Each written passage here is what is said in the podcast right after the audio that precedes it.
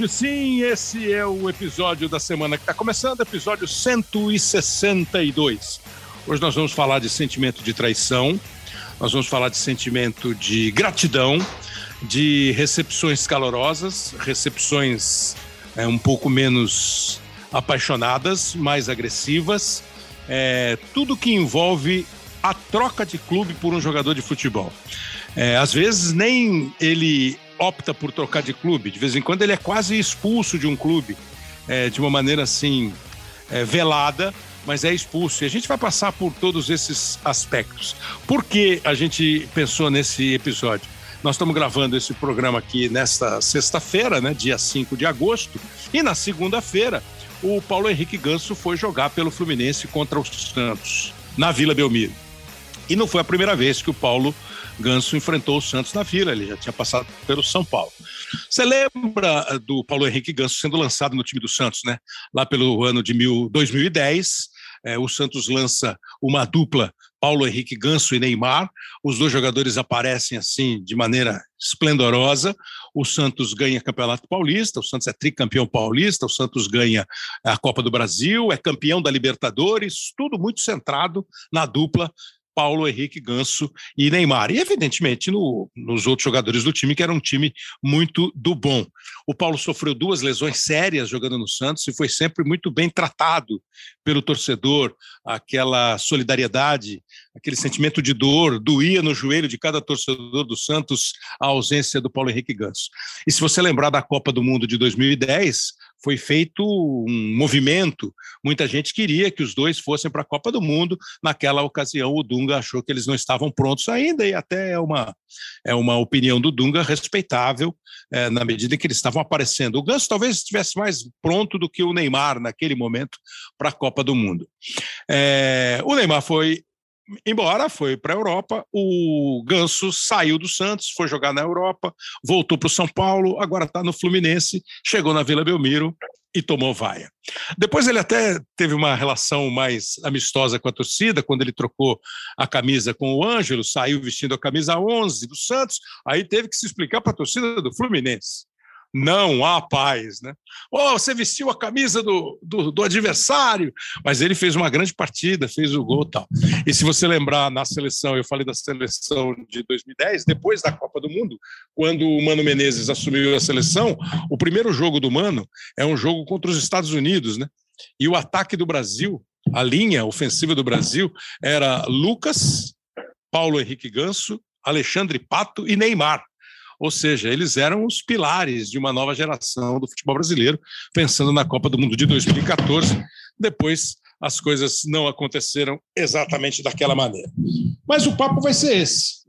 Como é que é essa história de, de rejeição? O que, que o torcedor sente? Ele sente ciúme? Ele se sente traído? Ele é um ingrato quando ele vai a um grande ídolo do time, ou ele está na dele e o sentimento é esse mesmo. É, outro caso que chamou a atenção, a minha atenção, foi o Marcos Rocha. O Marcos Rocha foi campeão da Libertadores pelo Atlético em 2013, fazendo parte de um grande time, conquistando pela primeira vez a Libertadores, fez uma ótima é, competição. Aí foi jogar no Palmeiras e aconteceu a mesma coisa agora, né?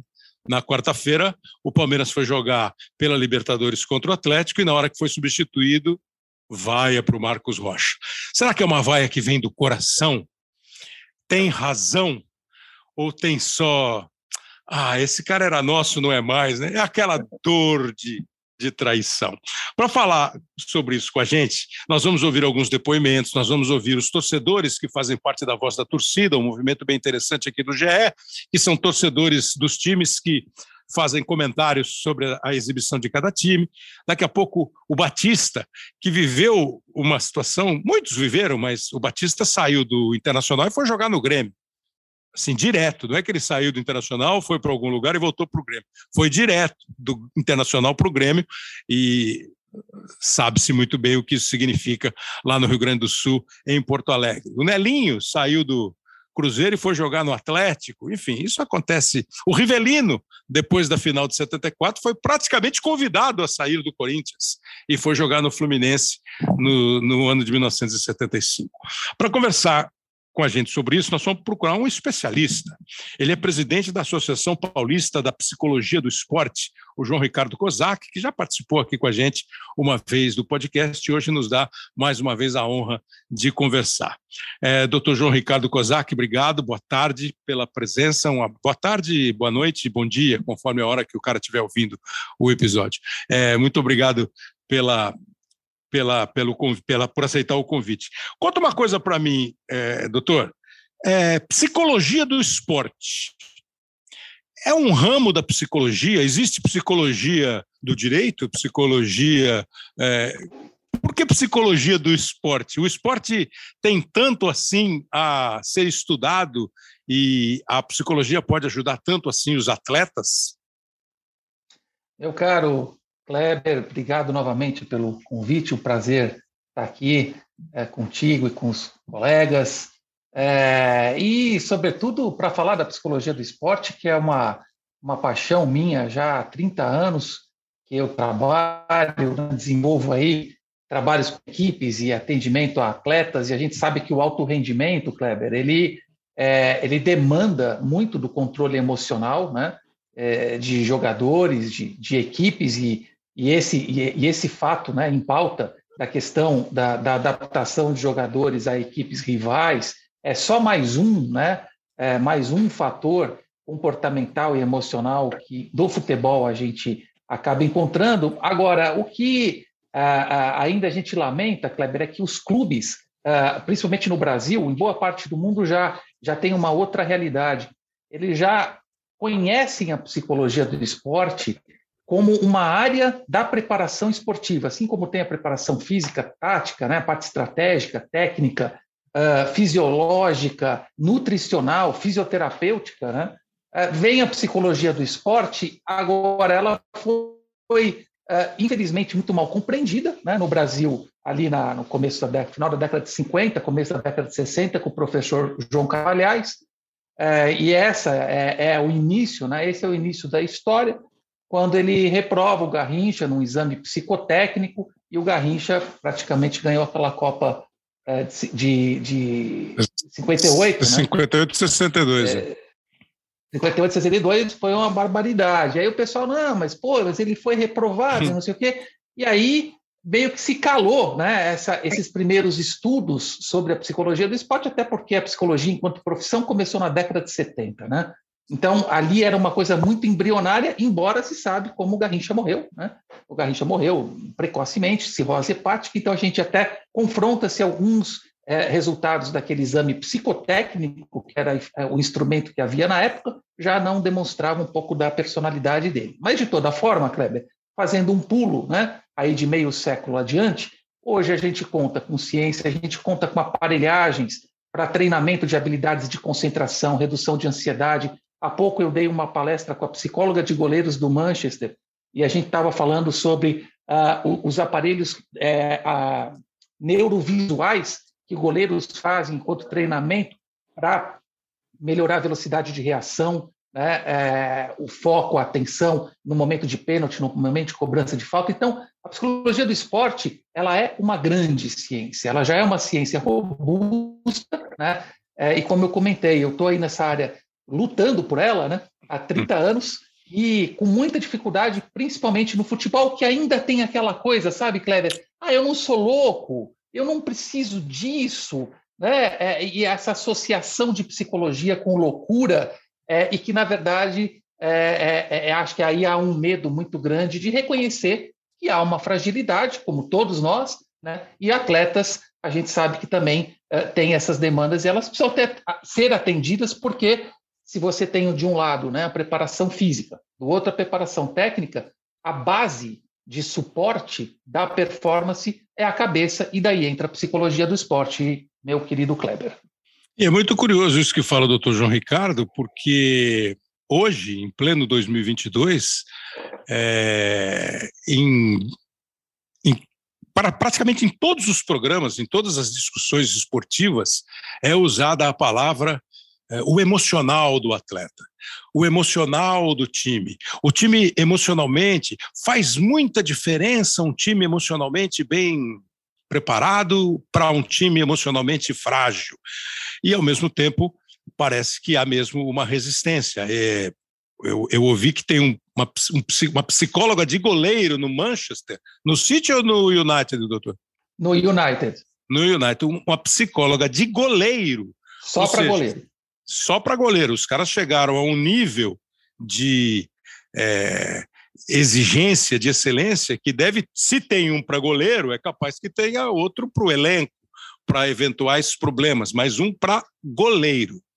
É, uhum. Eu, por exemplo, nunca, nunca me consultei com um psicólogo. Nunca senti necessidade, nunca me uhum, consultei. Uhum. Tenho vários amigos que dizem que fazem análise há décadas. Né?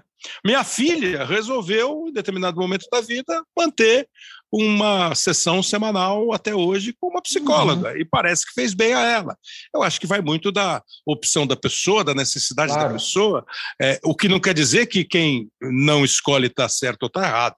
Evidentemente que sim, é de sim, cada um. Né? Você pode escolher não ir nunca e ter problemas psicológicos grandes e não sabe como resolver. É a história de psicologia de casal, eh, né, de fazer um, um trabalho de casal, enfim. É. O, o, outro convidado aqui com a gente é um parceiro é, dos nossos canais e aqui no podcast ele quase sempre está à disposição porque é um homem muito requisitado, não é?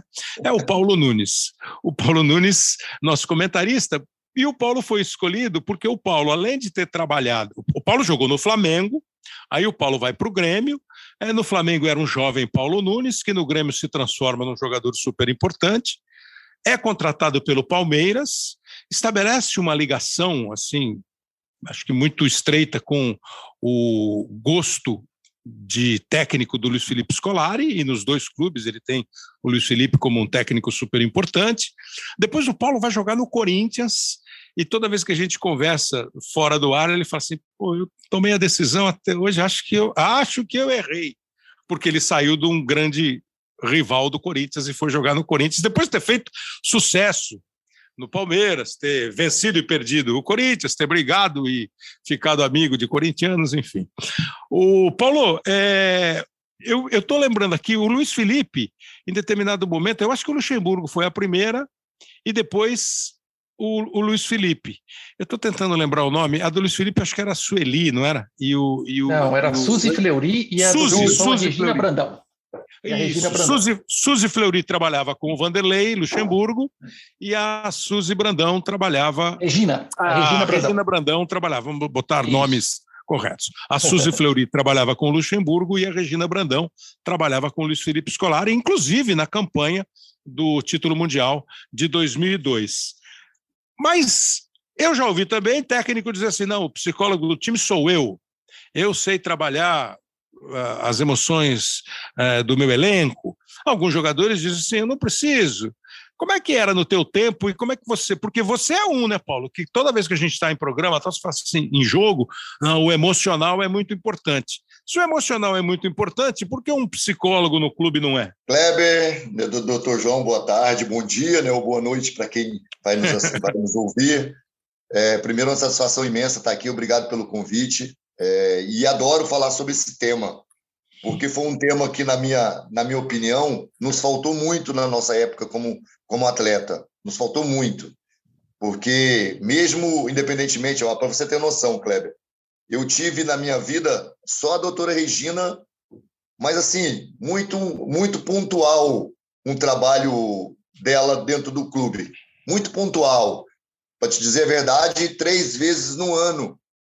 Não é um trabalho, né? Ela foi lá para alguns momentos que eram específicos, importantes, de finais, de algum jogo que era muito importante, fala, conversando com um elenco todo, num, coletivo, uhum. né? não conversando individualmente com o atleta. Então, para mim, foi assim, foi, um, foi mais uma entrada do que propriamente um trabalho.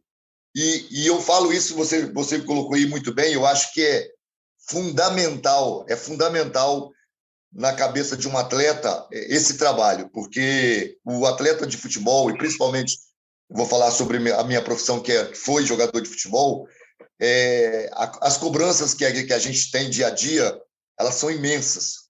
Né? As pessoas não entendem basicamente o que a gente passa em relação à vida. Né? Eu, eu até brinco que várias vezes eu tinha que esconder do meu porteiro Eu tinha que chegar em casa escondido do porteiro, porque o porteiro ia ficar todos os dias enchendo a minha paciência.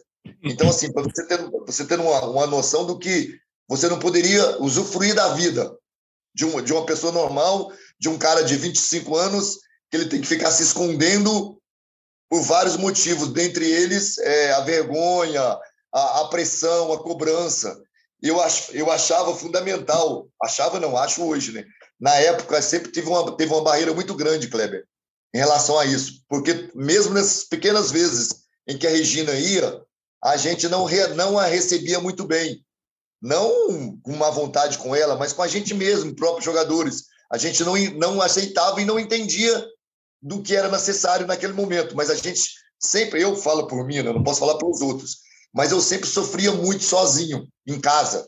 Uhum. Com pressão, com, com cobrança, sabe? Cobrança minha comigo mesmo, cobrança da minha família comigo, cobrança dos amigos comigo, cobrança do, do, do, do Filipão comigo, do, né? dos treinadores, do, dos, dos parceiros de, de, de time.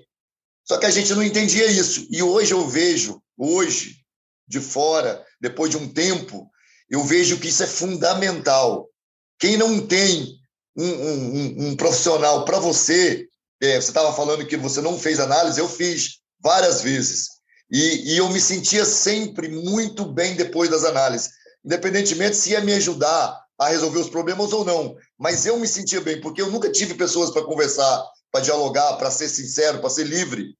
E porque tudo que a gente falava, era, a gente era cobrado, a gente, a gente era chamado de fraco, era um cara, ah, você não tem força, você não pode ser jogador, ah, sabe essas coisas que, que era da épocas passadas, que hoje eu vejo né, de fora, que é muito necessário. É muito necessário, Kleber, para a gente desenvolver o trabalho da gente com mais felicidade, com mais tranquilidade e principalmente em, em momentos decisivos. Eu sempre sentia isso. Em momentos decisivos, você entrar num jogo com a cabeça livre, solta, porque é, a gente, eu vejo hoje, como, como eu falo, a parte mental, eu vejo alguns times que você vê é, é, nitidamente na cara do jogador que ele está bem preparado, e outros nitidamente na cara do atleta que ele está com medo, que ele está indeciso, que ele não tem segurança naquilo que faz. Então, acho que essa, essa parte mental do psicólogo, no, hoje no, no, esporte, principalmente no futebol, que é a minha área, eu acho fundamental. O, o Paulo falou algumas coisas, são muito interessantes, né? Assim, a, a questão de você se sentir feliz para fazer o que você vai fazer amanhã, né? Você sair de uma sessão leve e, e feliz. Há, há uma compreensão muito pouco científica, né? Me parece. Ah, o cara vai se conhecer melhor. Assim, frase clichê, né? O cara faz uma análise, ele passa a se conhecer melhor, ele passa a ser mais confiante, ele passa a lidar melhor com os problemas que ele enfrentará no dia a dia dele.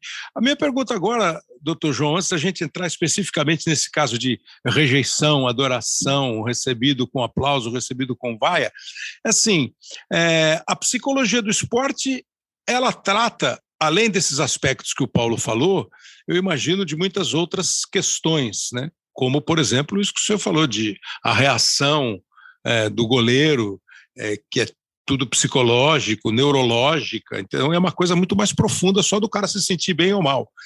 Mas há possibilidade de fazer uma comparação entre o trabalho de um psicólogo do esporte e um psicólogo que lida com outras pessoas de outras atividades, porque o nosso, o nosso a nossa frase feita é que a vida do jogador de futebol é uma moleza. Porra, o cara ganha dinheiro jogando bola. Pô, o cara é rico, o cara é famoso. O cara vai morar na Europa, vai morar não sei aonde. Pô, o cara é, é, é estrela. Né? o cara vai à festa, o cara fica até bonito. Né? E aí, é, tem um pouco de verdade? Pô, tem. Quem que, como diz a música do Skank, né? Quem nunca sonhou em ser um jogador de futebol, né? Porque é uma profissão glamurosa, evidentemente que é. Como é o piloto de Fórmula 1, mas é também a do cantor, é também a do uh, ator, é dessas profissões que são públicas, que são é, profissões que despertam nas, nas outras pessoas, assim, nossa, como deve ser legal ser o ator que interpreta o James Bond Pô, como deve ser legal fazer um show que nem faz o Caetano Veloso, né? Agora, tem uma cobrança é diferente, doutor João? Ou a cobrança é igual para qualquer atividade, dentro da sua proporcionalidade? Toda profissão tem, toda pessoa é cobrada, reage de tal maneira, ou o esportista tem alguma coisa de muito diferente e especial para ser tratado psicologicamente? Olha, Kleber, nossa, eu até comecei a notar algumas coisas aqui, porque esse debate está uma riqueza extrema. E eu estou, assim, em primeiro lugar, eu queria é, dizer que depois de Kleber, Paulo, depois de 30 anos aí trabalhando tão firme e com tanta dificuldade, né, no sentido contextual da, da questão em si, da ciência, do reconhecimento, escutar um depoimento, né, como esse do Paulo, é. É, só, só me dá a certeza de estar no caminho certo. Né, porque o Paulo ele jogou numa época que é bem diferente da, da nossa época atual, né? É, hoje acho que as coisas tendem a mudar um pouco mais, tendem, tendem a ser um pouco mais flexíveis quando o assunto é ligado às emoções e à parte mental. E isso não é à toa, né? A gente tem que pensar no tanto de saúde mental que está em jogo na alta performance. Infelizmente, no futebol, crescem muitos casos de suicídio, de abuso de droga, de álcool. E isso não é à toa. Isso não é porque o futebol atrai esse tipo de situação. É porque tem todo um contexto psicossocial, de família. Muitas vezes, aí a gente, a gente poderia até falar isso eventualmente num outro momento, porque isso é uma, é uma seara que, se a gente abrir, nós vamos até amanhã cedo. Mas é o jogador que vem de distante, abandona a família, muitas vezes não, não vai a uma escola, não tem um desenvolvimento emocional, psicológico adequado diante da sua idade, e aí, de repente, de um ano para o outro, ele ganha um salário mínimo, aí começa a ganhar 30 salários mínimos, depois 150 salários mínimos, e tudo isso acaba virando uma onda né, que passa por cima dele, por não ter ainda uma identidade construída, um autoconhecimento, para poder controlar todas essas variáveis novas da sua vida. Mas eu, eu, é, eu entendo que isso seja um outro tema, mas eu queria comentar algumas coisas que vocês dois disseram que eu acho que são bem importantes. Primeiro um, só um, um, detalhe, né, doutor? Sim, é, é, o Paulo, por exemplo, citado e aqui presente, sai de casa novinho de Goiás para ir para o Rio de Janeiro, depois vem pra, vai para Porto Alegre, vem para São Paulo. Quando ele diz assim, não tinha ninguém para conversar, é porque a família dele não estava do lado dele, no, na, é. na, no, tanto que ele precisava. Hoje, a molecada com 13, 14 anos já é considerada joia para o futuro, com 14 Exato. anos de idade. Exato. 14 anos de idade, o cara não sabe direito nem se ele tem que estudar ou não. Né? É, por mais que a molecada seja. E, e você pega o Paulo, só para deixar o senhor à vontade, que sempre foi considerado na época dele um jogador boa cabeça, boa vida, que dividia os gols com a alegria de viver, com a festa, com, sabe, ah, tirava onda, tirava sarro. Esse aí deve estar sempre na boa. E ele está dizendo, 20 anos depois, 30 anos depois, pô, que tinha hora que ele próprio olhava para o espelho e falava assim, pô, vou conversar com quem?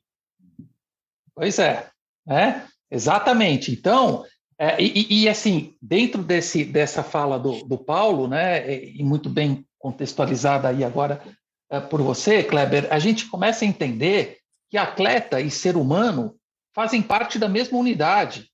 Né? Então, é, é, esse é um primeiro modelo. Não adianta você entender o atleta apenas como jogador, porque é, é existe uma, uma banalização, um senso comum, exatamente como você falou.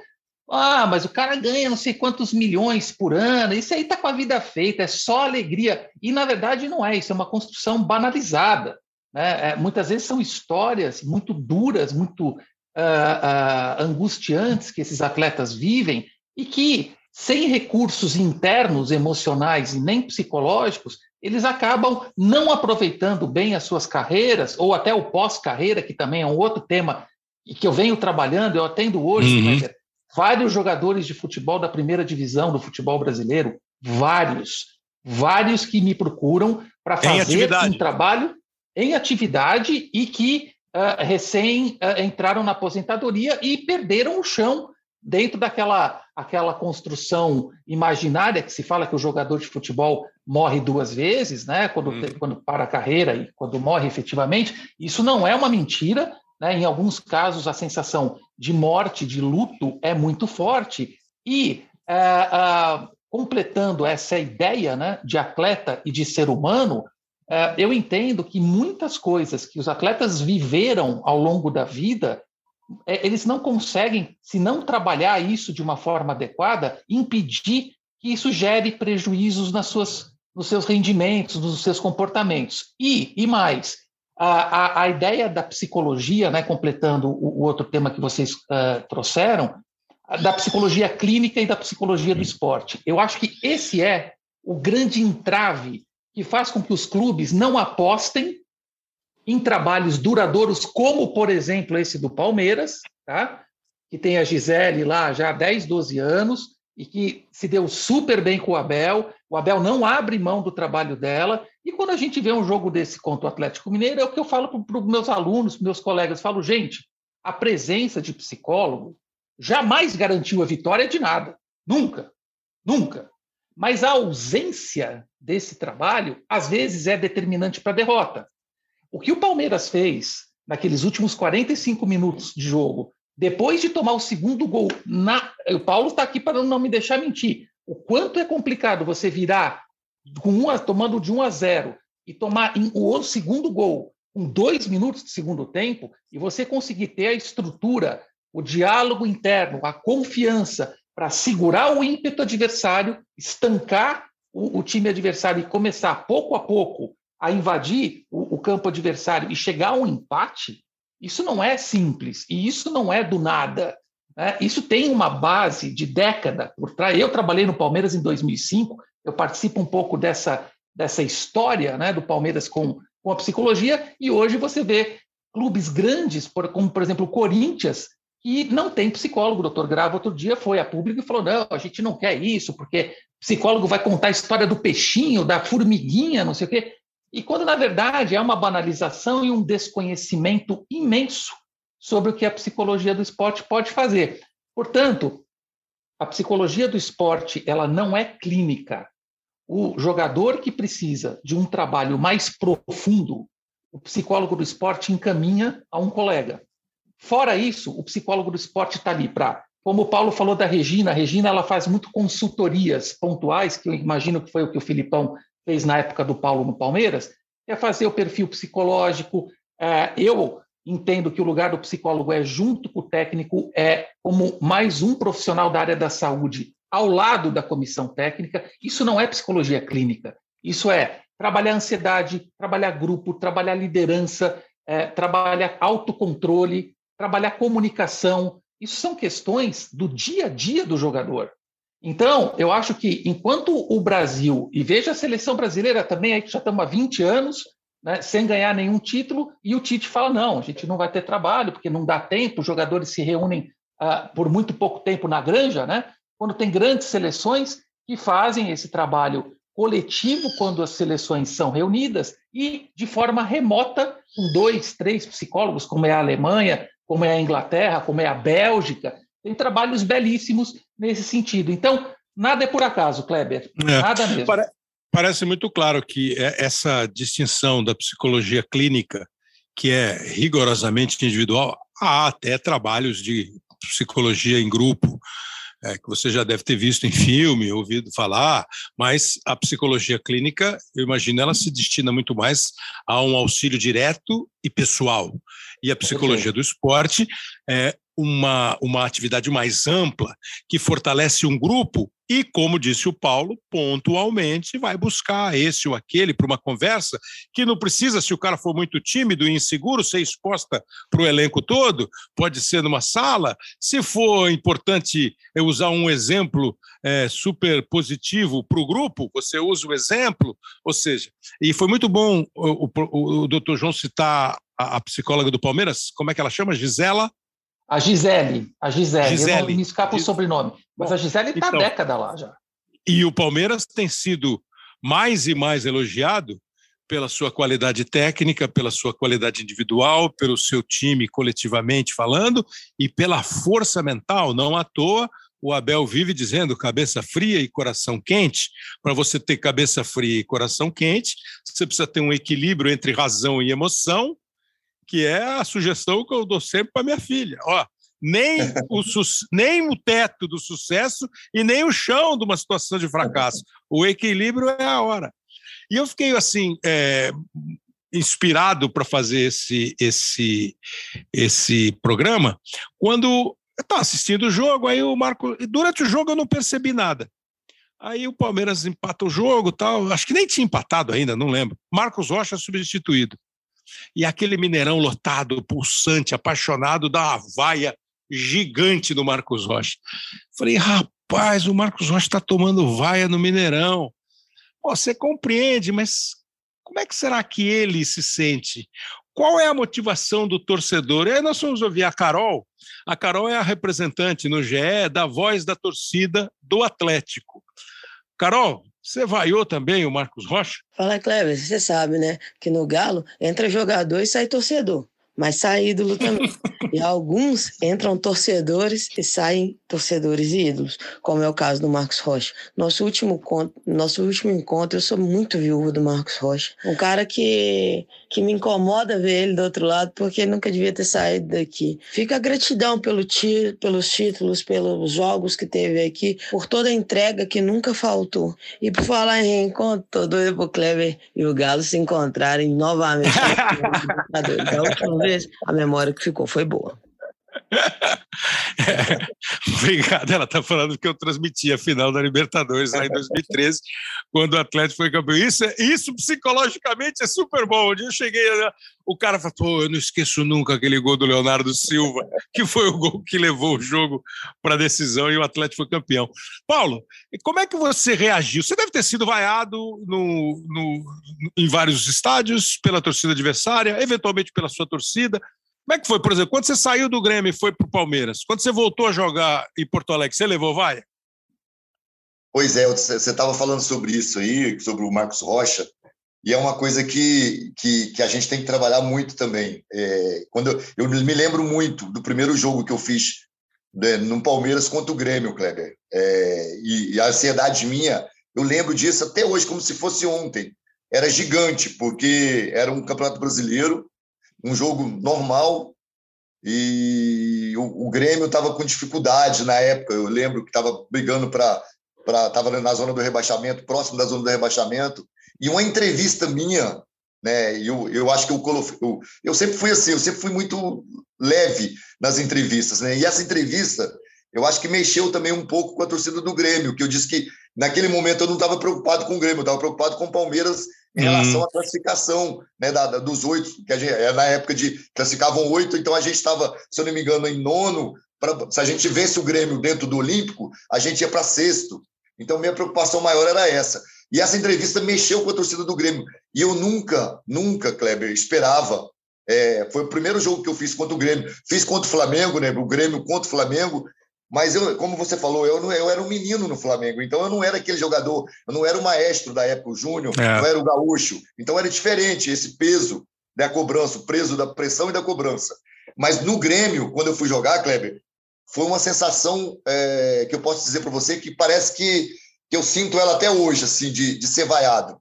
Eu fui vaiado. Tomou uma vaia gigante mesmo? Vada gigante. Ah, fui vaiado da saída do hotel, na, na chegada do, do do Olímpico, na entrada em campo, todas as vezes que eu pegava na bola, e aquilo, Kleber, me machucava por dentro, sabe? Porque é, eu me, não é que eu me sentia traído, eu me sentia é, não, não, não entendido, né? Eu, eu não é por eu, eu dava contra o Grêmio, mas eu não era contra o Grêmio, eu estava jogando uma partida contra o Grêmio. Mas aquilo me machucava, me, todo momento que eu pegava na bola, a torcida me baiava, aquilo mentalmente na minha cabeça foi, foi me foi me, foi me derrubando. E olha que para me derrubar, quando eu entrava em campo, era difícil. Mas aquilo me machucou. Você jogou mal? Não, para você ter noção, o que, que acontece? A gente estava perdendo de 1 a 0. Eu faço um gol de cabeça no Danley de fora, para você ter noção. Um gol de cabeça de fora da grande área no Danley. Um desvio, o, o Juninho, o lateral, cruzou, eu fiz um desvio, empatei. Kleber, eu já tinha botado na minha mente que eu não ia comemorar gol se eu fizesse. Estava uhum. na minha mente. Mas eu estava tão mal, tão angustiado, que eu comemorei um gol como eu acho que eu nunca comemorei na minha vida. Eu fui, tá abraçar, o Filip, eu fui abraçar o Filipão. Eu, eu começava a chorar. Seu Filipão, calma, você não pode comemorar. Calma que você não pode comemorar. E eu não aguentei, comemorei demais, porque aquilo me machucou muito. Até hoje eu sinto eu fico pensando por que, que a torcida do Grêmio fez aquilo comigo? Por que, que a torcida do Grêmio me vaiava, sendo que é uma torcida que eu amo, amo de paixão na minha vida? Só que eu entendo isso, sabe? Assim, você estava falando do torcedor, eu entendo. Mas você vai lá hoje e é bem recebido. Muito bem recebido. Nossa Senhora, eu estou assim. Lá e no Palmeiras. Do, Palmeiras, igualzinho. Eu não posso nem te, te colocar quem é muito amado. Muito amado. E a recíproca é verdadeira. Só que eu entendo especificamente essa situação. Eu entendo o torcedor, porque é paixão. É, é, é ele, ele não está ali para ser racional. Ele está sendo paixão, é emocional. E eu acho que isso, infelizmente, vai acontecer a vida inteira, porque principalmente com jogadores que, que marcaram. Né? Você pode. Tem jogador que vai, que nem, nem ah, jogou. É, é. Não, não, não, tem. Eu prefiro ser assim do que ser normal, Kleber. Você me conhece. Eu prefiro é ser normal. É interessante. Agora vamos pegar, vamos fazer uma, uma pequena palestra gratuita, né? Do doutor João Ricardo, porque você vê, é, é complexo, né, doutor? O Paulo diz que é normal a reação da torcida, mas que ele ficou ferido e machucado, e fez até com que ele reagisse de uma maneira diferente do que ele tinha imaginado, caso ele fizesse um gol e ele fez. A Carol vem como voz da torcida do Atlético dizendo que ela é viúva do Marcos Rocha, que ela adora o Marcos Rocha, mas o Mineirão vai o Marcos Rocha. Dá para explicar esse coletivo emocional da torcida e uma eventual reação do jogador ou vale aquele cada indivíduo reage de um jeito? Olha, é, emoção aí, hein, Paulo Kleber. É muita emoção e eu acho que o que a gente está falando aqui é, dentro do, do, do, relato, né? E o relato duro, né? Você é, pensar o que não, o que não, o que o Paulo viveu, né? Naquele jogo e, e fazendo gol ainda, o, o, choque de emoções dentro do choque de paixões.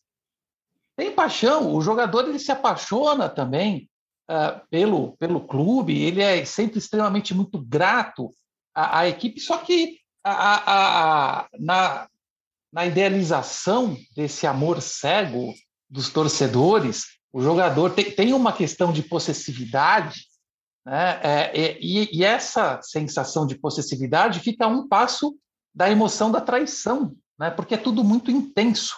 E o jogador, de repente, está lá, o jogador ele só tem a gratidão, os bons momentos, e de repente a torcida começa a xingá-lo, né? começa a persegui-lo, a vaiá-lo dentro de campo. Eu fico imaginando que o Marcos Rocha sentiu com, a, com, com, o Mineirão vaiando ele, quer dizer, ele sempre saiu de lá aplaudido, ovacionado, né?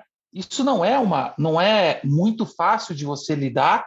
Claro que a gente sabe que no esporte moderno isso faz parte, faz parte do cotidiano, faz parte do dia a dia. O jogador de futebol ele já está de alguma forma preparado para que isso aconteça, embora claro tenha alguns extremos que eu acho que a gente não vai jamais encontrar, né? Eu lembro na época do, do em 2005 do, eu trabalhei com o Marcos né, no, no Palmeiras, e jamais imaginaria o Marcos indo para o Corinthians, né, ou mesmo até o Rogério Senna treinando o Palmeiras, ou alguma coisa. Eu acho que tem algumas marcas né, que são muito fortes, e eu acho que isso dificilmente essa fronteira ela vai ser uh, invadida ou ultrapassada. Agora, o que acontece com o, o Ganso, o Marcos Rocha, a, a, torcida ela fica ferida porque a torcida tem inconscientemente a ideia de que o jogador, quando sai de lá, deveria se aposentar ou virar uma estátua. Na verdade, não é nada disso. A vida continua, os desafios continuam e, eventualmente, esse jogador ele vai voltar àquele estádio, porque faz parte, os clubes da primeira divisão não são 180, né? É, são, são 20, né? Então, isso naturalmente vai acontecer ano após ano. Agora, eu acho que é importante é, é, que é a gente saber o seguinte: a torcida não vai mudar. A gente olha, analisa essa situação e fala aonde, da onde que deve vir a mudança? Claro que no setor irracional, onde as emoções são jorradas é, para dentro do campo, que são as arquibancadas, isso não vai mudar. Aonde que deve mudar? Deve mudar no emocional do atleta, no contexto do autocontrole, na, na, na ressignificação dessas emoções, na compreensão, inclusive, de que isso é, é, que não é efetivamente o que a torcida sente. Tá, tá aí a prova, o Paulo disse, até hoje, pô, o Grêmio, o Palmeiras idolatram. Ele não é para menos por toda a história maravilhosa e campeoníssima que ele desenvolveu nos dois clubes. Então, a emoção da torcida, pessoal, ela é muito do momento. Ela é uma catarse, ela é uma coisa que é jorrada no campo. Agora, o que o atleta vai fazer uh, com isso, e daí vem a, a, questão da psicologia do esporte, a gente estava falando agora há pouco sobre a diferença da clínica com o esporte, né? É, essas questões, muitas vezes o psicólogo do esporte que está junto com a equipe pode trabalhar uh, com o jogador pontualmente algumas orientações, alguns trabalhos, algumas questões de crenças, de pensamentos, mas de uma forma muito pontual, como são essas questões. Agora, quando existe aí uma questão mais profunda, uma questão mais delicada, é, e que está realmente impedindo esse atleta de ter uma boa performance, é, aí, claro, o psicólogo do esporte que está ali, um olhar para a equipe e pontualmente, em termos de orientação, trabalhando os atletas, deve encaminhar esse jogador a um trabalho mais profundo, clínico, fazendo aí, é, dando mais luzes à, à, à, distinção entre a psicologia clínica e a psicologia do esporte. Então, fica claro né, que o torcedor é absolutamente compreendido. É compreensível a reação dele. Ele não Sim. deixou de gostar, ele não deixou de gostar daquele ex-ídolo. Ele só naquele momento está torcendo para o time dele. E aí, sabe aquele, pô, boa sorte, que você seja artilheiro do campeonato, mas não faz gol contra o meu time, né? o, o, o técnico, o zagueiro. Então, Paulo, eu só queria assim, é, para concluir essa, que eu vou passar para um outro negócio que é, que é mais ou menos na mesma linha. É, entendemos que a reação da torcida é normal. Normal assim, né? Hoje em dia, o nosso normal ficou muito. A, palavra novo normal, a, a, frase novo normal, ficou muito em moda durante os tempos mais difíceis da pandemia, do coronavírus. Às vezes ela, ela é muito banalizada. Né? Não é normal você ameaçar jogador. Não é normal é, você chutar carro de jogador não é normal você dizer que vai pegar, vai fazer e vai acontecer. Não é normal dizer que se não for no amor, vai ser no terror. Isso não é normal, né? Não é normal nem hoje, nem em 1950 e nem será em 2150, porque é uma questão de respeito, de respeito e de civilidade, né? Tem que bater em ninguém, tem que apanhar de ninguém, né? isso não tem sentido. Mas são os os casos extras que nós temos na, na, nossa história. Como se não é normal uma guerra e só mundial nós já tivemos duas, né? Como é que a gente vai querer resolver os problemas todos? Mas assim, é, se não tivesse preparo que o, o doutor João disse, é perigoso o cara ir no próximo jogo contra esse time dele e render mal? Eventualmente fica travado e não querer jogar, não querer jogar inconscientemente, saca? Sim. Não é falar, não, não vou jogar, mas inconscientemente ele fala, pô, eu vou de novo. Vai ser diferente. O Marcos Rocha vai jogar contra o Atlético em casa e vai ser super bem recebido. Mas pode acontecer do cara dar uma travada no próximo? Lógico que pode, Kleber. Todo jogo, eu, eu, eu vou falar assim por mim, né? É, e por alguns que sempre. É, a gente, quando concentra, a gente concentrava, pelo menos na minha época, com, com duas pessoas. E eu, a maioria das vezes, concentrei com o Zinho. Eu trabalhei com o Zinho no uhum. Flamengo, trabalhei com o Zinho no Palmeiras e depois no Grêmio. E o Zinho foi muito importante na minha vida porque o Zinho é um cara que gosta de conversar. E eu, eu gosto de conversar, Kleber. Eu gosto de conversar sobre tudo. Mesmo aquilo que eu não entendo, eu gosto de tentar entender um pouco de, de cada situação, claro. é, independentemente de, do, do, do, qual for o assunto. E sobre futebol, eu, eu sempre me preparava, diferentemente de, de, de vários jogos. Eu acho que isso não é o ideal. Eu acho que você tinha que se preparar sempre da mesma maneira. Mas eu me preparava, eu, eu, eu, eu queria entender como jogava a outra equipe, quem ia me marcar, os zagueiros, que, como é que eles se posicionavam.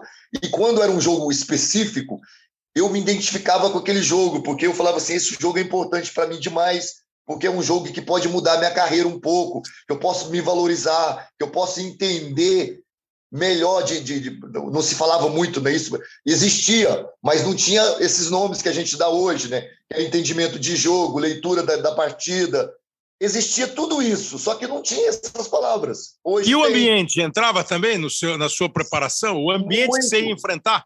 Muito. Eu, eu, vou, eu vou, te, vou, te, vou te falar aquilo que eu falei antes. Eu amava um ambiente hostil. Amava um ambiente que, que me trazia contra a galera. Não do meu time, como o Grêmio, como eu sou jogar no Corinthians contra o Palmeiras.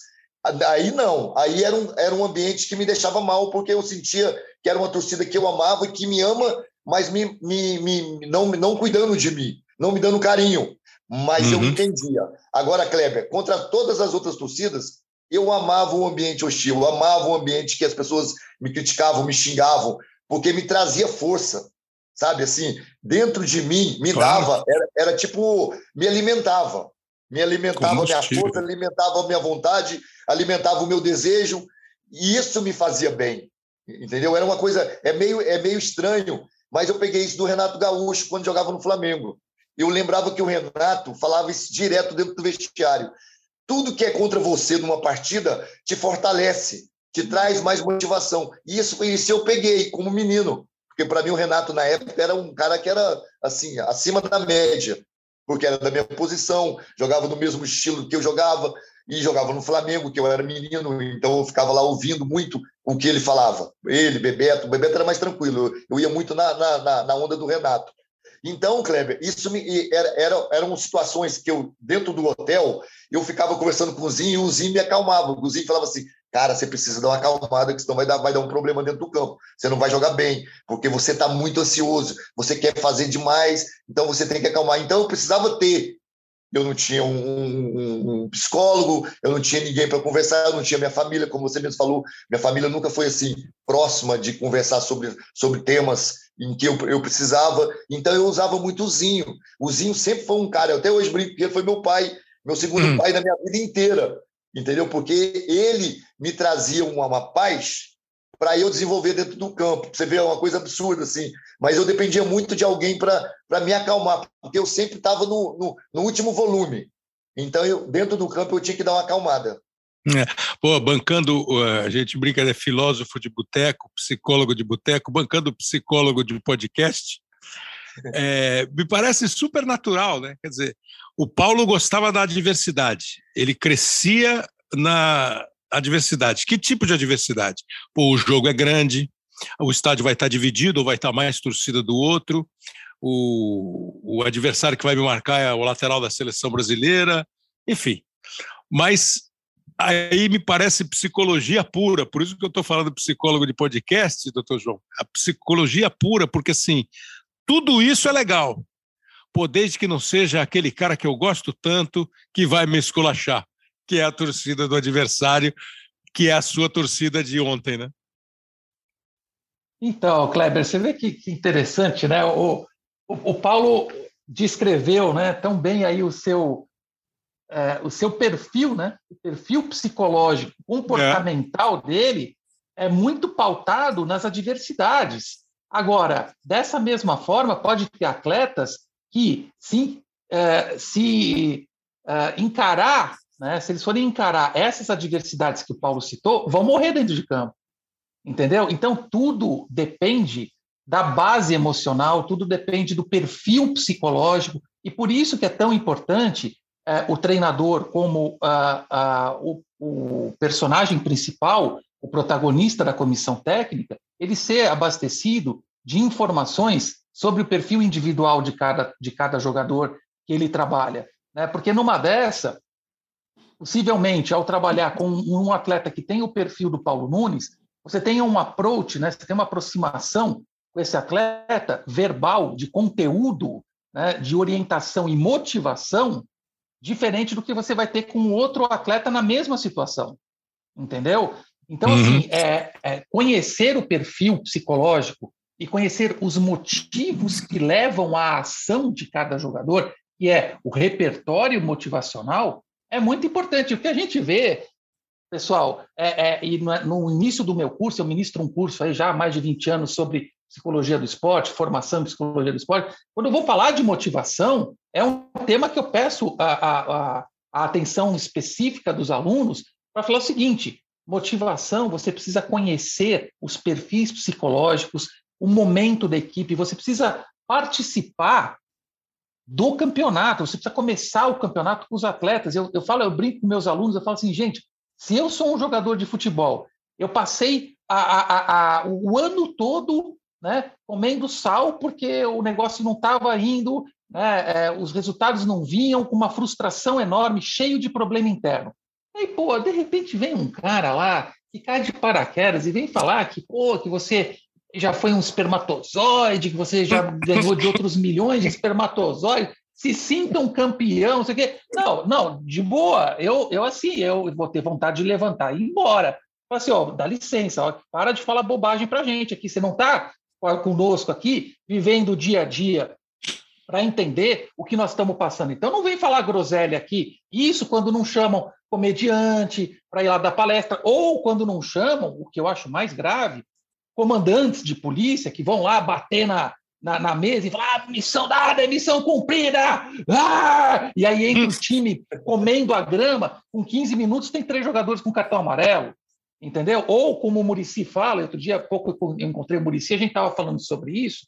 Ele falava assim, ele falou assim para mim, João, é, é, o que eu digo sempre para o pessoal, esse negócio de botar cartinha, que a vovó que está morrendo no leito de hospital, não sei o que, o jogador entra chorando dentro de campo. Gente, vocês que estão me ouvindo, isso é banalização dos aspectos psicológicos e comportamentais. Quem tem que fazer esse trabalho é o profissional da psicologia do esporte, que deve estar junto com os não. atletas. Não é um dia por ano, né, doutor?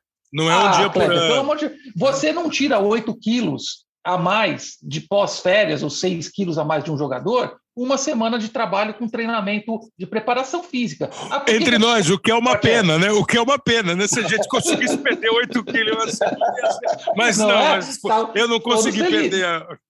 Mas é isso, entende? Então, acho que tem uma noção de preparação, de continuidade, que o futebol claro. muitas vezes quer resultado. Ah, deu problema, é. o que, que acontece? Manda o técnico embora, manda o diretor embora, troca jogador. Aí vão lá para a parte religiosa, espiritual, dá, é, vamos ver sal grosso, não sei o quê. Aí nada disso deu certo. Oh, tem um negócio aí chamado psicólogo, eu falo aqui para vocês. Vai chegando o final de ano, Kleber, Paulo. Eu vou começando a receber um monte de WhatsApp aqui, e a hora que eu olhei de presidente, ah, que é o presidente do time tal, o presidente do time Y, o presidente do time X, aí quando eu vou olhar a tabela, estão tudo ali, ó, quase caindo para a segunda divisão. Eu falo, presidente, eu não tenho o que fazer.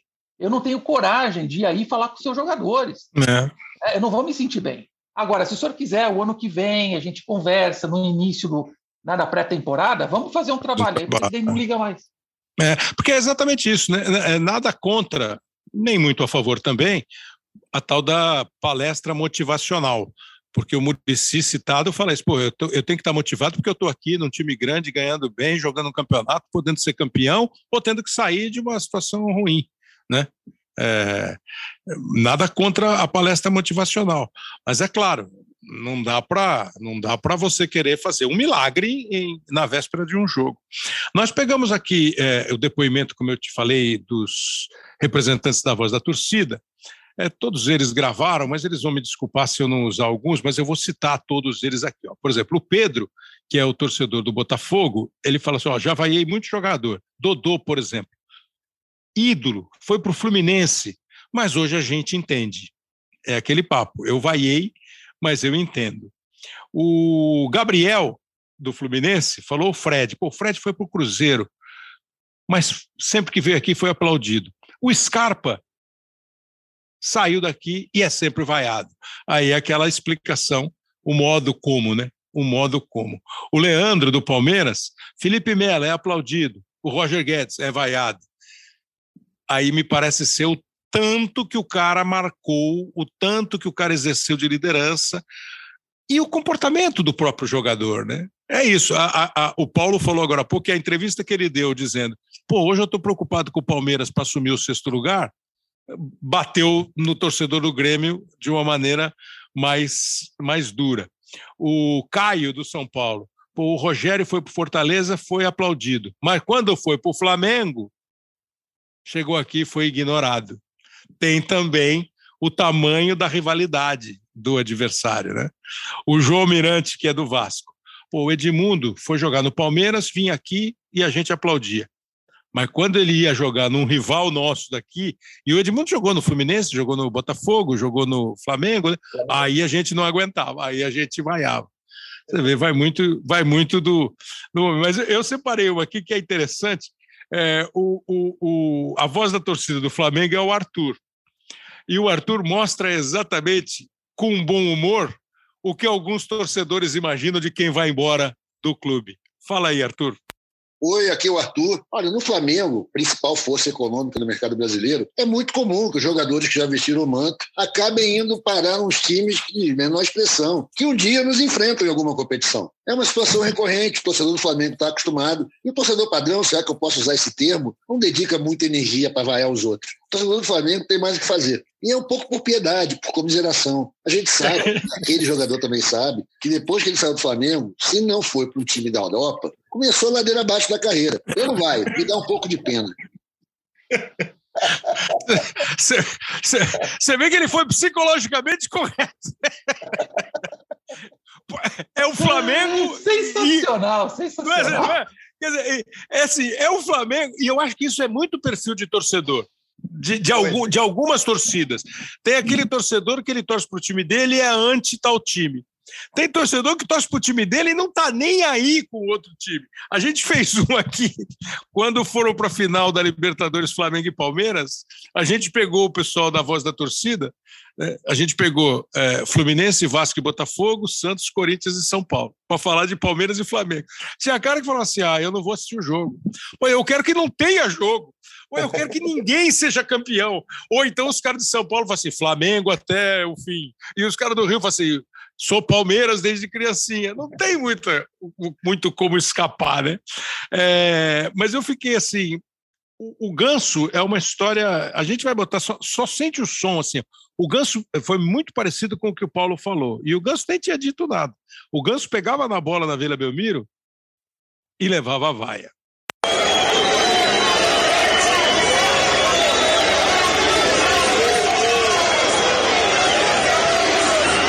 Acho que é ensurdecedor, né, Paulo Nunes? É isso que você sente, né? Exatamente, é exatamente. E, e, incomoda. Queira você sendo experiente, queira você ser jovem.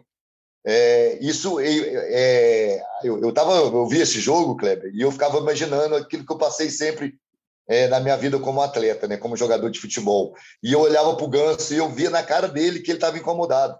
Você é, é, a gente que é atleta, a gente consegue enxergar no, no, no rosto do jogador quando ele está confortável ou quando ele não está confortável. E ele não estava confortável, né? E, e no, nas maneiras que ele mexia no calção, na camisa, olhava para o lado. E aí eu fiquei é, observando isso, porque é, é uma situação incômoda, Kleber, que você vai para casa depois e você fala, cara, mas como é que pode? Como é que eles, eles, eles me, me, me, me vaiaram? Não podia ter me vaiado. E aí ele faz o gol, Kleber. Você viu que ele quer é. bater o pênalti. Ele é. pega a bola e ele quer bater o pênalti. Ele vai lá. Então ele já estava na cabeça. Tanto que ele faz o gesto na comemoração para retribuir uma vaia que ele teve. Ah, foi uma, uma ironia? Foi. Mas ele quis mostrar que ele lembrava de como a torcida do, do, do Santos o cuidava com carinho, para trazer de novo a torcida para ele. Óbvio que ele quis, com, com esse gesto, ironizar, como eu fiz dentro do Grêmio. No jogo uhum. que eu fiz o gol, eu comemorei tanto que era para mostrar para a torcida do Grêmio o quanto eu era importante, ela era importante para mim, entendeu? Então, assim, é uma situação para a gente, atleta normal, que a gente tem que entender, que a gente é trabalhado desde menino para entender isso. Só que a gente, quando passa por isso, não entende. A, a Isabel Nascimento, que representa a voz da torcida do Santos, é, essa a gente vai botar o papo dela porque tem um, um aspecto muito interessante desta paixão e de alguns personagens que são muito mais apaixonantes para o torcedor. Oi, eu sou Isabel, voz da torcida do Santos. Nós Santistas acho que passamos por muito disso, porque vemos meninos da Vila indo para outros times e isso dói no coração demais do Santista. Ele sente uma dor muito grande. A gente sente que eles poderiam ser mais, talvez mais atenciosos, mais carinhosos, que eles devessem mais algo para o Santos. Porém, eu também acho que é uma relação mútua e também o Santos falhou com muitos meninos. A gente vai por achar que eles deviam algo, por exemplo, mais carinho pelo Santos. Vivi esses dois episódios com o Gabriel e com o Ganso sendo vaiados esse ano, mas eu acho que também parte do Santos ter um pouquinho mais de carinho com o processo desses meninos e como que eles são, é, como, que, como que dá continuidade de carreira deles. É claro que nem todos serão como Elano, né, que joga contra o Santos sendo treinador e mesmo assim nem comemora um gol, principalmente quando ele estava como treinador da Ferroviária, ele nem comemorou um gol que o time dele tinha feito dentro do Santos. Eu acho que nem todos serão dessa forma, mas acredito que a gente vai por sentir que falta algo, mas também eu sinto que o Santos, por alguns momentos, já deixou a desejar várias coisas para os meninos que são formados dentro da Vila Belmiro. Pois é, ela foi bem, né, doutor João? Porque assim, é, aqueles, o, o Paulo estava falando assim, não, eu a diversidade, mas, pô, aquela torcida, eu não esperava isso. Uma coisa é o seu vizinho falar que a sua roupa é horrorosa, outra coisa é a sua mãe falar que a sua roupa é horrorosa, né? Pô, aí você fala assim, não, mãe, você não, mãe. E é esse isso. sentimento do esse sentimento do torcedor do Santos, ela ainda lembrou do Gabriel, eu tinha esquecido. O Gabriel tomou vai e fez gol contra, contra é. o Santos, jogando agora pelo Flamengo. Acho que tem muito assim, pô, não, esse aqui não, esse aqui é cria nossa. Mas ela bate num é. outro negócio legal, né? como é que o próprio clube trata os jogadores que revela e deixa embora. É, eu acho que essa é uma outra questão, né? É, e hoje a gente sabe que muitas vezes tem jogadores aí que começam na base que nem chegam no profissional, já vão embora rápido. O mercado do futebol é, é muito frenético e muitas vezes acaba violentando, né? Essa questão é, emocional que de atribuição e de expectativa da torcida em relação à permanência e ao comportamento dos atletas. E tem aí, né, Kleber, uma, uma questão muito interessante. Você, ah, tá, o jogador saiu daqui, tudo bem, ele foi para aquele time lá, mas nunca vai ser igual aqui. Ele pode falar, mas aqui é que é o bom. Né? Então, quando você traz a questão da, da, é, da, da, família, né, parece assim, um, a mãe que o filho está é, indo casar e vai sair de casa né? Lá, ah, tá bom, ele vai casar com aquela moça. Ah, não é, né? Essa coisa, aqui em casa ele ia estar tá muito melhor. Tá tudo bem, ele tem que tocar a vida dele. Sabe, aquela coisa meio assim, é, é assim que a vida funciona, é, aqui é melhor, né? Mas ele vai, ou ela vai, tem que tocar a vida dela e continuar. Agora, tem uma. O, o que eu acho que me chama muita atenção nisso é, é esse sentimento de posse, né? De pertencimento e de, de muita dificuldade de você abrir mão, porque a representação, ou o que muitas vezes esses atletas é, promoveram né, em termos de conquista, de, de significado, né, de simbolismo é, dele, atleta, em relação ao, ao clube, é uma coisa histórica, uma coisa muito forte e é muito valiosa para a torcida. Então, acho que junta esse sentimento né, de posse com a gratidão, com o amor, com o fanatismo, com uma emoção inconsciente e com um choque de paixões. E aí gera essa porção de discursos aí que são extremamente interessantes e, claro, é, a gente analisa, mas a gente sabe também que a, o sentimento em si, tanto do atleta como da torcida, são sempre bem intensos. O Paulo Nunes, é, como é sair do Grêmio e ir para o Internacional ou sair do Internacional e ir para o Grêmio, hein? Cara, eu vou te falar assim direto, direto, Kleber. Eu acho que é, seria impossível, principalmente numa cidade como Porto Alegre. Impossível não é porque isso aconteceu, né? É. Mas é, é, uma situação, é uma situação que eu, que eu penso. Imagine eu no Grêmio na época indo no, é, é, impensável. Eu, de, de, coração, Kleber, é, seria impensável é, para uma situação tipo morando na cidade, no prédio, no, no, no, no, movimento dos amigos, no shopping, no restaurante que você vá, é, é praticamente impossível, porque é, lá é, eu posso dizer para você que existe rivalidades de, de todos os aspectos, mas do Grenal, do Grêmio para o Internacional, é uma situação absurda. Eu não, eu não imagino alguém passando por isso e nós temos né, o convidado aí que passou por isso. Exato, exatamente. Ó, é, ele aparece, ele, ele, foi seleção olímpica, é, aí ele começou a jogar como titular do Internacional, ele já começa a aparecer no time do Internacional, foi campeão brasileiro em 75. O meio-campo no começo era Falcão, Carpegiani e Escurinho, aí entrou Caçapava, Caçapava, Falcão e Carpegiani. Ele começou a surgir. Depois, em 76, o Carpegiani machucou é, e ele passou a fazer parte do meio-campo titular, muitos jogos com Caçapava, Batista e Falcão, aí entrava o Jair. Aí o Batista sofreu uma lesão e no meio da recuperação, algum desentendimento e o Batista trocou o Beira Rio pelo Olímpico. Depois ele foi jogar na Europa, depois ele jogou no Palmeiras, mas o Batista fez isso que o Paulo Nunes falou que é impossível. O Batista, sabe onde ele mora hoje? Em Porto Alegre. Ô Batista, conta aí esse milagre, Batista. Olá, Kleber, um grande abraço, um abraço a todos. E sobre como foi o comportamento do torcedor, o Grêmio me recebeu muito bem, o torcedor estava muito, muito eufórico. Né? O torcedor internacional desgostoso e uma certa uh, revolta né? pela situação como se encaminhou, como ficou uh, resolvido. E, mas é claro que isso aí a gente tem que, teve que superar, porque quando tem dois times do tamanho de Inter e Grêmio, a rivalidade é grande. E mas eu tinha que seguir a minha carreira e tinha pouca objetividade nos, nas reuniões que eu tinha com uh, o presidente do, do clube e as, as, tratativas não avançavam, né? Então foi uma coisa uh, que, que, houve assim também uma um, pouca objetividade Pois é, você vê que teve é, é uma questão mesmo de contrato. Ah, lembra da Isabel? Ah, o jeito como você é tratado, o jeito como você trata. Então ele não conseguiu entrar num acordo com o Internacional e foi para o Grêmio. E o começo ele fala né, que ele foi bem recebido no Grêmio, que é uma outra parada. Que depois o, o Paulo vai falar um pouquinho. Como você é, você fica, às vezes você fica mal com a tua torcida de onde você estava e não fica bem com a torcida para onde você foi.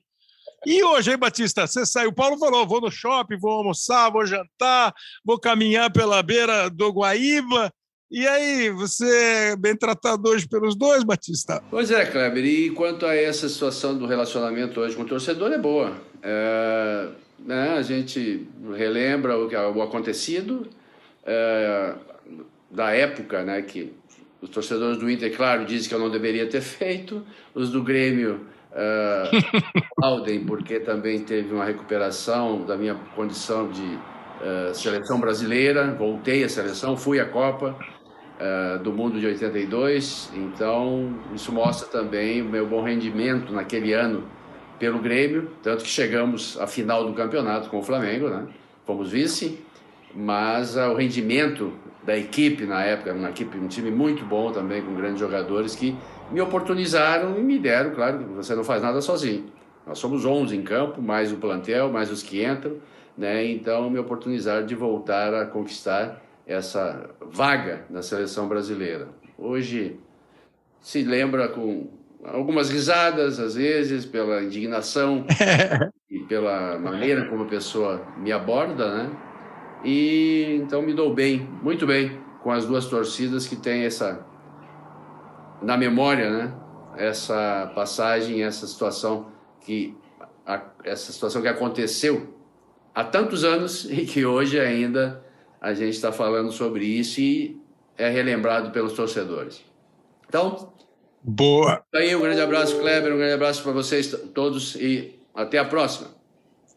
Obrigado, Batista. Batista que jogou muita bola, era muito bom jogador. Batista teve na Copa do Mundo de 78, na seleção brasileira, foi titular em vários jogos da Copa de 78 e, como ele disse, foi para a Copa do Mundo de 82, jogou menos, entrou algumas partidas, se machucou no jogo contra a Argentina, poderia até ter atuado naquela partida contra a Itália. O Batista, que depois jogou na Lazio, no Palmeiras, foi um grande meio-campista. É, que é gozado isso, né, Paulo? Porque, por exemplo, assim, nem precisa se alongar muito, mas é, quando você sai do Palmeiras e vai para o Corinthians, você não agradou nenhum lado nem outro, né? nenhum nem outro, ao contrário, me deixaram, todo, me deixaram com raiva do Corinthians e com raiva do Palmeiras, Kleber. Mas tá aí, você, você fez uma colocação que eu, que, eu, que, eu, que eu vou compartilhar aqui rapidinho. Você falou tudo. É, quando eu estava no Grêmio e, e, tive a proposta do Corinthians, eu, eu fui no Palmeiras. Eu liguei para o Palmeiras, porque eu queria voltar para o Palmeiras. Só que o Palmeiras não me quis na época. Né? O Palmeiras tinha, eh, na direção, não o Palmeiras, a direção do Palmeiras na época disseram que já tinha os atacantes que não, não, não, não contava comigo, e aí sim com essa desistência do Palmeiras, me deu mais ainda o dese... desejo, não, a loucura de ir para o Corinthians. Então, é. fortaleceu, é. entendeu? Fortaleceu uma coisa que eu estava na dúvida, me fortaleceu na, naquele momento, Kleber. Mas, assim, é, é, essa troca minha foi exatamente o que você colocou. Eu fiquei mal com o Palmeiras e muito mal no Corinthians. Pois é. E o Batista conseguiu, de uma maneira ou de outra, ser continuar sendo um cara importante na história do Internacional, se transformou num cara importante na história do Grêmio. Mal comparando, é como os caras que conseguem brilhar em Barcelona e Real Madrid, é, Inter e Milan, mas é uma, é uma coisa bem difícil. Agora, é, doutor João, e quando o cara é quase convidado a sair? Eu fico pensando, por exemplo, no Rivelino. O Rivelino foi um dos maiores jogadores da história do futebol brasileiro. Não, não. O Rivelino foi um dos maiores jogadores da história do futebol mundial. Né? E o Rivelino teve aquela final de 74. O Rivelino era uma cria do Corinthians. O Rivelino era o principal jogador do Corinthians. O Rivelino foi campeão do mundo em 70. O Rivelino foi para a Copa de 74. O Rivelino foi para a Copa de 78, aí já fora do Corinthians. Mas depois daquela final de 74, quando o Murumbi lotado imaginava que o Corinthians ia ganhar um título que não ganhava há 20 anos, o Palmeiras ganhou o campeonato. O Palmeiras tinha um time superior ao do Corinthians naquela época e ganhou um jogo apertado. Se conversa com os caras da época, Luiz Pereira, Leivinha, eles falavam assim: pô, a gente entrou, falou assim: pô, será que a gente vai conseguir ganhar esse jogo? Não, o nosso time é bom, mas dá uma olhada nesse Morumbi. E sobrou para o Rivelino o quanto tem de consciência inconsciência do ídolo que não te resolveu e o cara mesmo fala assim, diz a lenda que ele foi embora a pé, não sei se é verdade, que ele foi embora a pé do Morumbi depois do jogo para casa. Deve ter demorado para sair do vestiário, né? E foi embora a pé. É, isso tem explicação ou essa ainda é uma questão que a psicologia vai estudar? Ah, Kleber, isso aí é.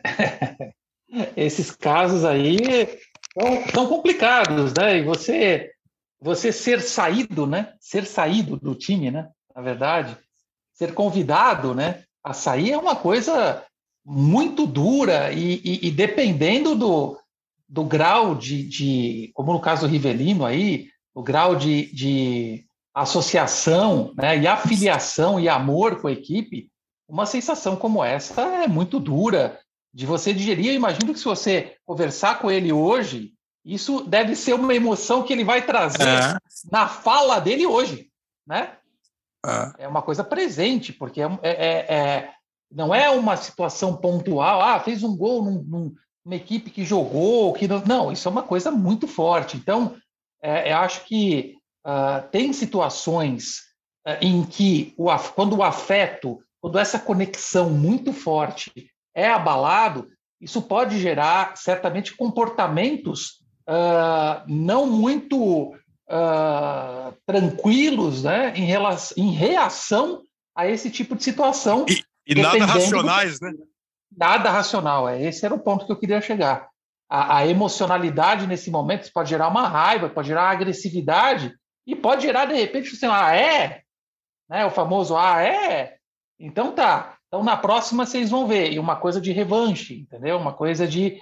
É, é, porque, assim, a gente está falando de alta emocionalidade.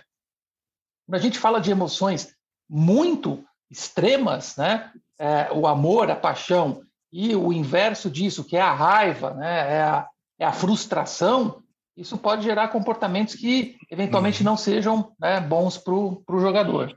E é claro, tô, a gente está generalizando. Eu tinha, apesar do Paulo Nunes achar que eu já sou um centenário, eu tinha só 12 anos naquele 1974.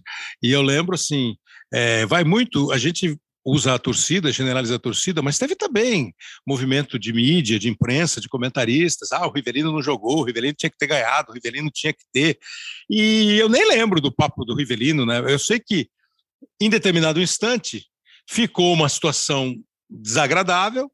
O presidente do Fluminense era o Francisco Horta e ele começava uma pequena revolução no mundo do futebol, fazendo trocas, né? Ele dava o Rodrigues Neto para o Botafogo e pegava o Marinho Chagas. Ele começou a fazer um monte de negócio assim e agitou o futebol do Rio imagino eu, sentiu o momento, veio aqui e comprou o Rivelino. Uh, na época era passe, né? E o Vicente Mateus, que era o, diretor, o presidente do Corinthians, não deve ter tido, não sei se vontade ou até condição de falar: não, peraí, eu não vou vender o Rivelino, vender o Rivelino. E a história, para muitos, tecnicamente, foi o maior jogador da história do Corinthians e o maior jogador da história do Fluminense. Mas para encerrar, para não dizer que nós não falamos de flores, existem também os momentos de absoluta consagração. Né? Em 2005, o Marcelinho estava jogando no Brasiliense, veja só, e o Marcelinho chegou ao Corinthians é, para jogar contra o Corinthians pelo Brasiliense, estava dando uma entrevista e a torcida aplaudiu o Marcelinho. Mas eu acho que a mais significativa desses nossos tempos mais recentes foi quando o Casagrande voltou de, da Itália e voltou para o Flamengo.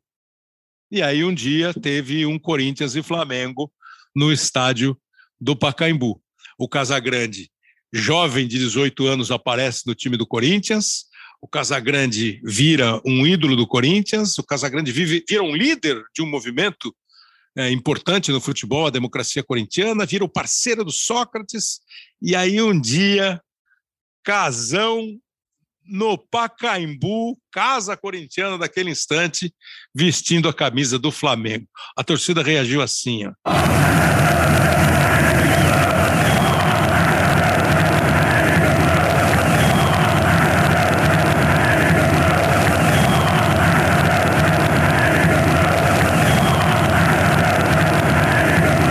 É alguma coisa como volta casão, o seu lugar é no timão.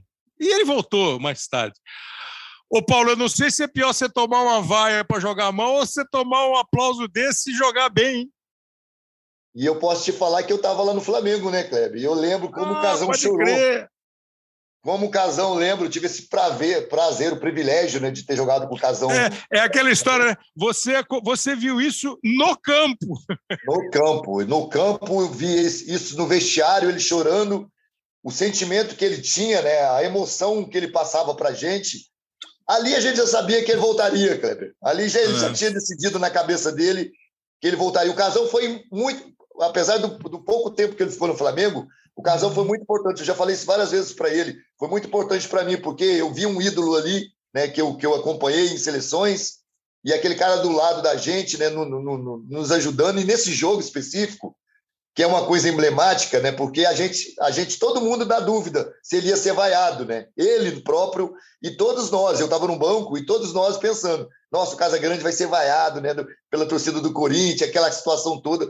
Cara, e quando isso aconteceu, Kleber, não só com ele, imagina assim, mexeu com a gente. Agora você uhum. imagina no, no, no, emocional dele, né? no peito dele, aquela dor. Ele não conseguia respirar, a gente sentia isso, cara. Ele estava incomodado para o lado do bem. Né? Sei lá, quando eu te falei que a gente fica incomodado para o lado do mal, ele estava incomodado do lado do bem, ele não conseguia ter reação dentro da partida, cara. Foi uma coisa que me. Isso que você colocou agora me, mexe, me, me, me trouxe aqui na mente, me remeteu aquele dia do jogo, porque mexeu muito com todos dentro do campo. Agora imagine com o Casão o que passou na cabeça dele.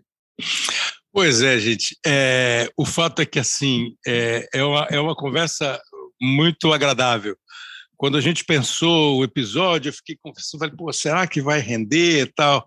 E graças aos depoimentos do pessoal da Voz da Torcida, graças ao depoimento do Batista, ao Paulo Nunes, mais uma vez, que jogou muito, Paulo Nunes. Você, cada vez que eu vejo você falar, falo, pô, esse cara joga mais do que do que parece. Parabéns. Foi bem demais, bem demais.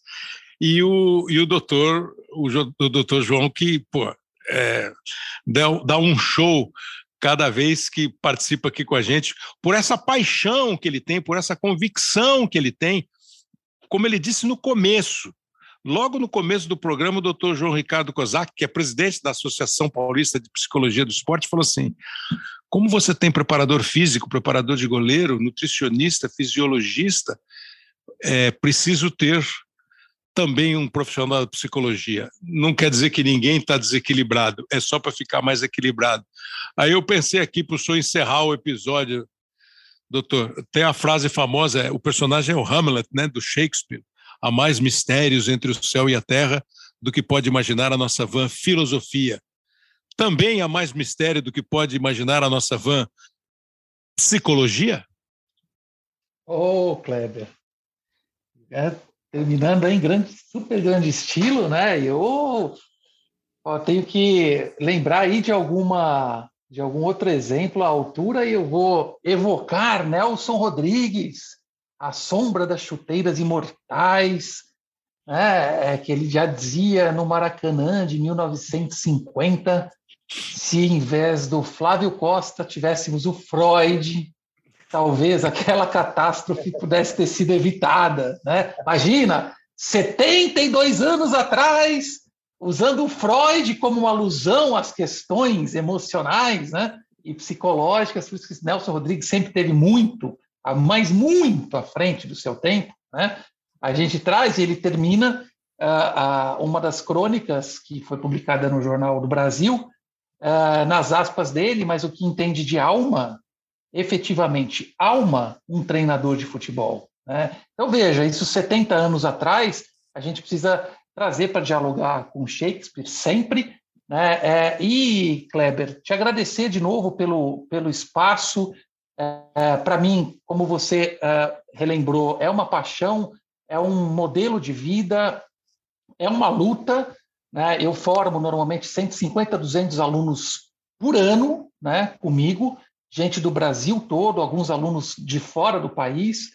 E eu desejo né, que é, daqui a pouco a gente vai perdendo as forças e, e a gente tem que passar o bastão para a geração que vem atrás. Eu ainda tenho alguma disposição, né? É, não centenário, como Paulo Nunes diz a você, mas estamos chegando junto lá, né? e a gente chega uma hora que começa a já tocar de lado, né? Fazer aquele papel meio, aquele, né? aquele, aquele meio, aquele meio esquerda que já não corre muito, já sabe onde a bola vai dar, então a gente vai se poupando.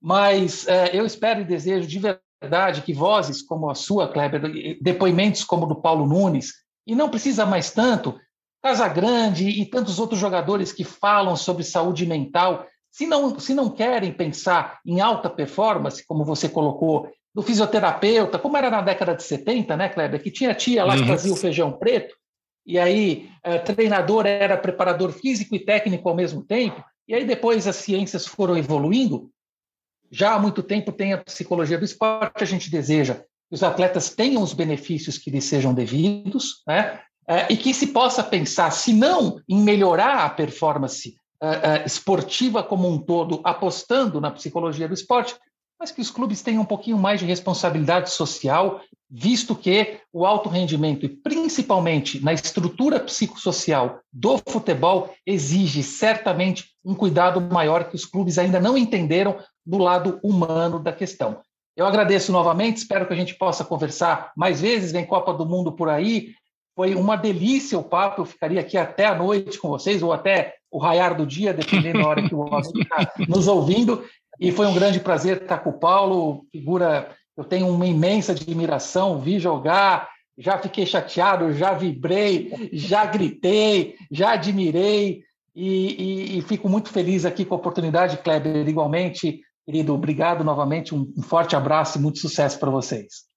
Muito bom, muito bom que o senhor tenha gostado. Contribuiu demais sempre o doutor João Ricardo Kozak, que é presidente da Associação Paulista da Psicologia do Esporte, mas antes de tudo um apaixonado pela psicologia esportiva e falou uma coisa agora, a gente falou de passagem, molecadinha com 12, 13 anos começa a jogar bola, é depositada uma confiança, uma expectativa, uma perspectiva gigante e nem todos viram.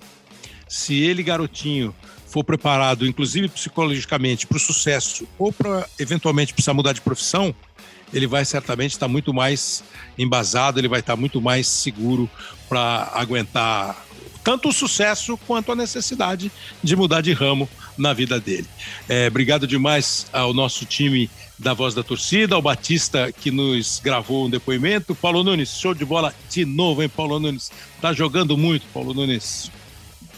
Obrigado, Kleber. Para mim, é primeiro, para mim é um privilégio, né, estar tá participando aqui do teu podcast. Um abraço para o doutor João. É, acho que esse é um tema que a gente vai falar muito sobre, sobre ele várias vezes, porque ele é inerente a tudo que a gente né, passa na, na, na, nas nossas vidas. E eu, e eu, e eu me faltou isso muito no, no meu passado, por isso eu tento aproveitar o máximo hoje para poder usufruir, é, principalmente daquilo que faz bem a gente. Eu acho que a psicologia é muito importante na vida, não só do atleta, mas do ser humano. Muito não, obrigado. Bom, bom demais e os seus depoimentos, a hora que você falou que eh, adorava falar sobre o assunto, acha que é importante falar sobre o assunto, e ainda fechou com chave de ouro. Tava, falamos tanto de rejeição e estava no dia do. estava no campo no dia que o cara. No caso, que o Casagrande foi é, ovacionado pela torcida do Corinthians, ele jogando pelo Flamengo. Ó, você pode participar e participe com a gente aqui, ó, pela hashtag Hoje Sim, é um, uma das hashtags do Twitter. Tem também o arroba GE underline Hoje Sim, para você participar. Semana que vem estou precisando dar uma atenção mais especial para vocês que participam. O Pedro Suaide, o Lucas Gabelotto, o Léo Bianchi é, trabalharam na edição e na produção do programa, são os editores e os produtores do programa. Esse foi o episódio 162. Semana que vem tem mais. Valeu, grande abraço.